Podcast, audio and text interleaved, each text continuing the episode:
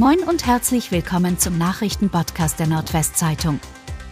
Heute ist Freitag, der 17. Februar.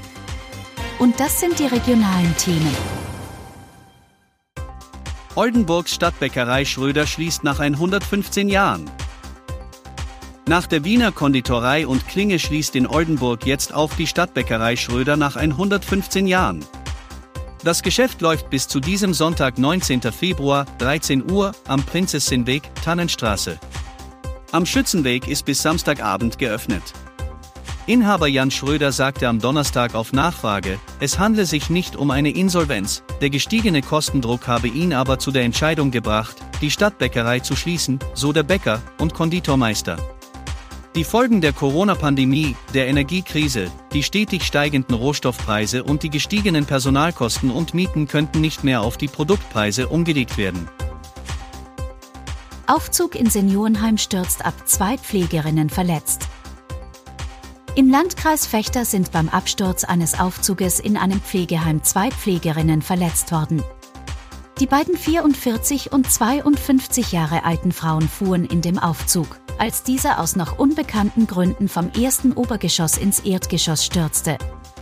Die 44 Jahre alte Frau verletzte sich bei dem Vorfall so schwer, dass sie mit einem Rettungshubschrauber in ein Krankenhaus gebracht werden musste. Die 52-Jährige kam mit einem Rettungswagen in ein Krankenhaus, so die Polizei. Ex-Pflegechef von Nils Högel kommt straffrei davon. Das Landgericht Oldenburg hat das Strafverfahren gegen den ehemaligen Stationsleiter Pflege des Klinikums Delmenhorst im Zusammenhang mit den Pflegemorden von Nils Högel eingestellt.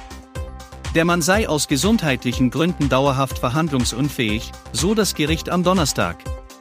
Die Staatsanwaltschaft hatte den insgesamt acht Angeklagten Beihilfe zur Tötung vorgeworfen.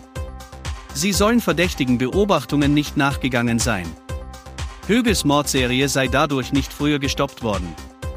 Die sieben angeklagten ehemaligen Mitarbeiterinnen und Mitarbeiter der Kliniken Delmenhorst und Oldenburg waren im Oktober 2022 freigesprochen worden. Nun auch der Ex-Pflegechef. Högel hatte zwischen 2000 und 2006 wahrscheinlich mehr als 100 Menschen getötet. Er hatte Patienten durch Medikamente in einen lebensbedrohlichen Zustand versetzt, weil er durch Reanimationen glänzen wollte. Vier Basketball-Bundesligisten kämpfen beim Top 4 in Oldenburg.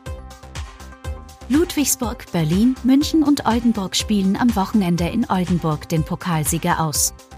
Am Samstag stehen sich zunächst die Gastgeber EWE Baskets und die Riesen Ludwigsburg um 16 Uhr gegenüber. Danach bestreiten Bayern München und Alba Berlin das zweite Halbfinale um 19 Uhr und 30 Minuten.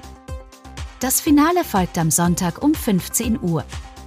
Das sowohl vor Saisonbeginn als auch im Laufe der Spielzeit neu formierte Baskets-Team von Trainer Pedro Calles spielt in der Bundesliga eine gute Rolle und liegt derzeit auf Platz 4. Elefant, Tiger und Co. sollen nicht länger in der Manege auftreten.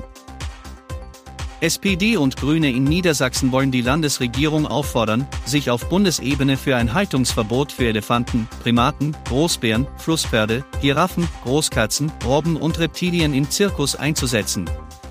Bundesweit wären von einem entsprechenden Verbot etwa 40 Zirkusbetriebe mit Wildtieren betroffen, erklärte der parlamentarische Geschäftsführer der SPD-Landtagsfraktion, Viat Siebels aus Aurich, am Donnerstag in Hannover. SPD und Grüne begründen ihre Initiative mit den besonders aufwendigen Haltungs- und Transportbedingungen für Elefant, Affe, Tiger und Co. Eine annähernd artgerechte Haltung wie im Zoo sei kaum möglich, so Siebels. Und das waren die regionalen Themen des Tages. Bis morgen!